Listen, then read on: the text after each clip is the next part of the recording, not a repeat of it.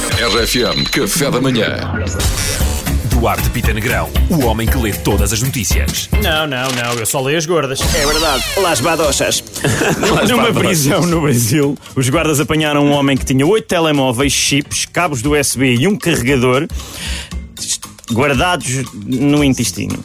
Ahm, Ah, só boa maneira faltava de uma acordar. foto minha, tipo, passe e o senhor tinha a gaveta da minha secretária lá dentro. Eu não sei se isto é nojento ou incrivelmente organizado, especialmente a parte dos cabos, que eles são sempre todos enrolados. portanto, É olha, nojento, Duarte. Não é É organizado! nojento, Duarte. Se calhar É iam enrolados, organizado. iam enrolados os carros. Todos enroladinhos. Sim. As capacidades dele até ultrapassam as minhas, diz o inspetor da PJ sobre Rui Pinto. E até- Ah, Eu achei que era Não, uma não, não, notícia ainda.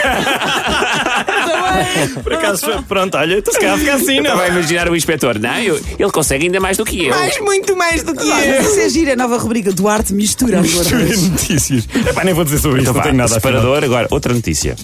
As capacidades dele. até- Não, não vou, vou largar esta, não faz Não, mal. não, então. Não, não. Aumentámos a pesquia. Pronto, fumar cigarros eletrónicos na gravidez pode afetar o cérebro do bebê.